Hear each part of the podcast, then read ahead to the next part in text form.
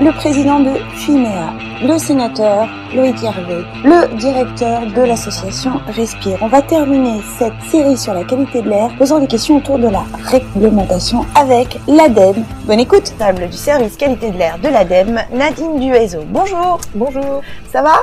Très bien, oui. Alors, est-ce que vous pourriez expliquer à, à nos auditeurs euh, ce que c'est l'ADEME, depuis quand ça existe et quelles, quelles sont les missions en fait de l'ADEME? Alors, l'ADEME, euh, c'est l'agence de la transition écologique.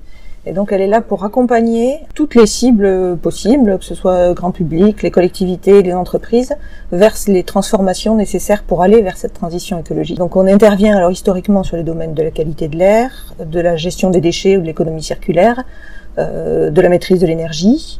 Après, on trouve le bâtiment, euh, le transport et la mobilité, euh, les villes et, territoires, villes et territoires durables, et bien sûr, j'oubliais, euh, très important, l'adaptation au changement climatique. Parler de la qualité de l'air. Développer ça. Alors sur la qualité de l'air, euh, on essaie d'accompagner les politiques publiques et les politiques phares du gouvernement. Aujourd'hui, il y a deux grands sujets. C'est le déploiement des zones à faible émission mobilité Mhm. en France, qui concerne alors historiquement une dizaine d'agglomérations et puis depuis la loi climat et résilience, toutes les agglomérations de plus de 150 000 habitants et euh, la politique de réduction des émissions de particules liées au chauffage au bois domestique. D'accord. Il y a un énorme enjeu à renouveler les appareils, à adapter des bonnes pratiques pour réduire les émissions de polluants. Ça, ça m'intéresse parce que ça rentre vraiment dans le cadre de la rénovation énergétique et euh, l'habitat. Donc, euh, comment vous vous faites concrètement Euh, Oui, sur le volet rénovation énergétique, il- pas- en lien avec la qualité de l'air, Bien sûr. Voilà, il peut y avoir, il y a deux sujets.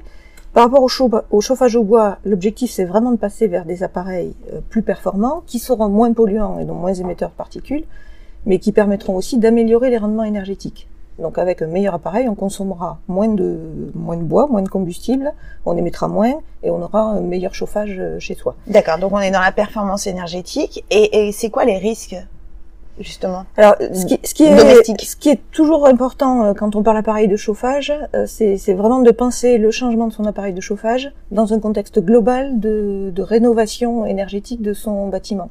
Parce qu'il faut gérer, adapter tout ce qui est ventilation, euh, entrée d'air pour éviter d'avoir des, soit des accumulations de polluants à l'intérieur, euh, soit des problèmes de moisissure si on a des logements trop étanches. Mhm. Euh, voilà, donc l'objectif c'est vraiment d'essayer de viser, avoir une, un raisonnement global, isolation, ventilation, aération et, et performance des, des équipements. Et l'ADEME intervient avec les professionnels ou vous intervenez aussi auprès des particuliers? Alors, on intervient principalement au niveau des, des professionnels, D'accord. euh, mais aussi sur la question spécifiquement du chauffage au bois. euh, c'est peut-être le seul domaine où on a vraiment des aides aux particuliers pour renouveler les appareils. On appelle ça le fonds Airbois euh, à l'ADEME, qui peuvent être complémentaires d'ailleurs de ma prime Rénov qui existe au niveau euh, national.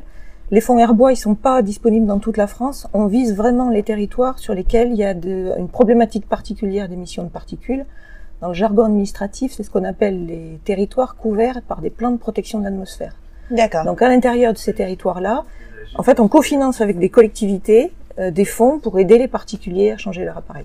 D'accord. Euh, Vous avez, euh, est-ce que vous avez des chiffres à nous donner sur cette aide-là et sur le territoire français? Ça concerne Alors- combien de Français à peu près?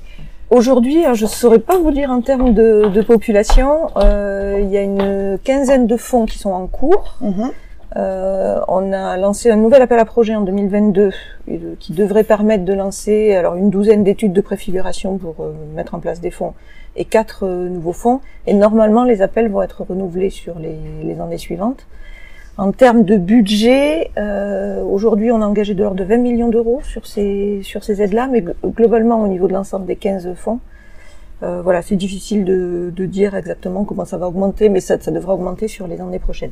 Et pour venir peut-être à ce qui peut intéresser le particulier, oui. c'est l'aide qui peut qui peut recevoir.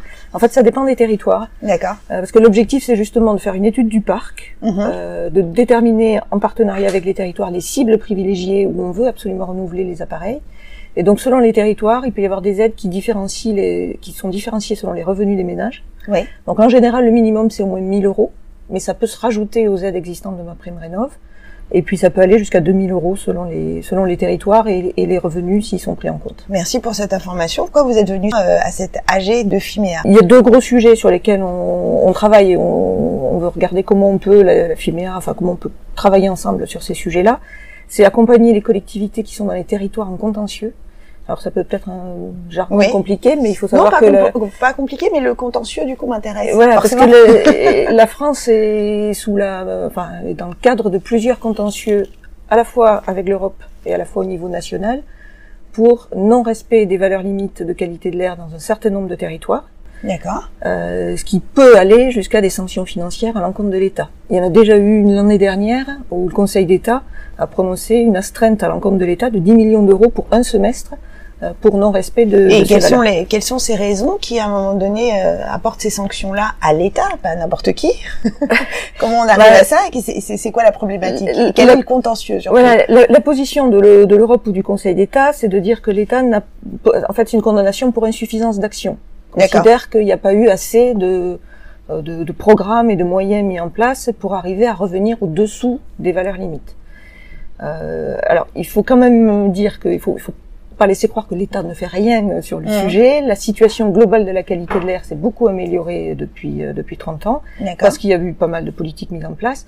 Il y a quand même des zones où c'est toujours plus compliqué quand on est en zone urbaine très dense oui, euh, à cause notamment du trafic automobile ou du chauffage au bois aussi un peu pour, la, pour l'émission de particules. On était sur et, et le, des problèmes de météo, tout simplement. D'accord. Euh, on prend une ville comme Grenoble, oui. énormément de, d'efforts qui ont été faits par la ville pour réduire les émissions de polluants, mais ils sont dans un contexte de vallée alpine où, où il y a un problème d'évacuation des polluants. Euh, voilà. Et ça, c'est quand même très difficile d'agir, euh, d'agir là-dessus. Quel est l'objectif de l'ADEME sur ce sujet-là précisément? En tant qu'opérateur de l'État, on, on, a vraiment un objectif d'accompagner l'État aussi pour résoudre ces problématiques sur les territoires en contentieux et d'aider particulièrement sur ces territoires les collectivités à faire des études ou des investissements pour euh, voilà pour essayer de repasser au-dessous des seuils. Mais c'est aussi une problématique de plus long terme. La qualité de l'air, c'est un enjeu sanitaire euh, majeur en intérieur ou en extérieur. On sait avec les nouvelles valeurs guides de l'Organisation mondiale de la santé que les valeurs actuelles de qualité de l'air qui posent déjà problème, elles risquent d'être sévérisées, donc on aura encore plus peut-être d'exposition de population au-delà des seuils. Donc voilà, il faut, qu'on agisse, et ça sera sur le long terme, pour faire en sorte que tout le monde respire un air sain. Bon, on a eu le quoi qu'il en coûte sur la Covid, peut-être que ça va arriver avec la qualité de l'air. Je crois qu'on n'en est pas, on n'en est pas encore là. C'est peut-être pas le. Enfin, je pense qu'il y, voilà, il y aurait encore besoin, il y, a, il y, a, besoin forcément de moyens financiers pour accompagner les collectivités. C'est peut-être pas le sujet sur le top de l'agenda aujourd'hui politique, mais on espère que ça va le devenir. Il y a des journalistes qui essayent d'en faire un sujet. Merci beaucoup.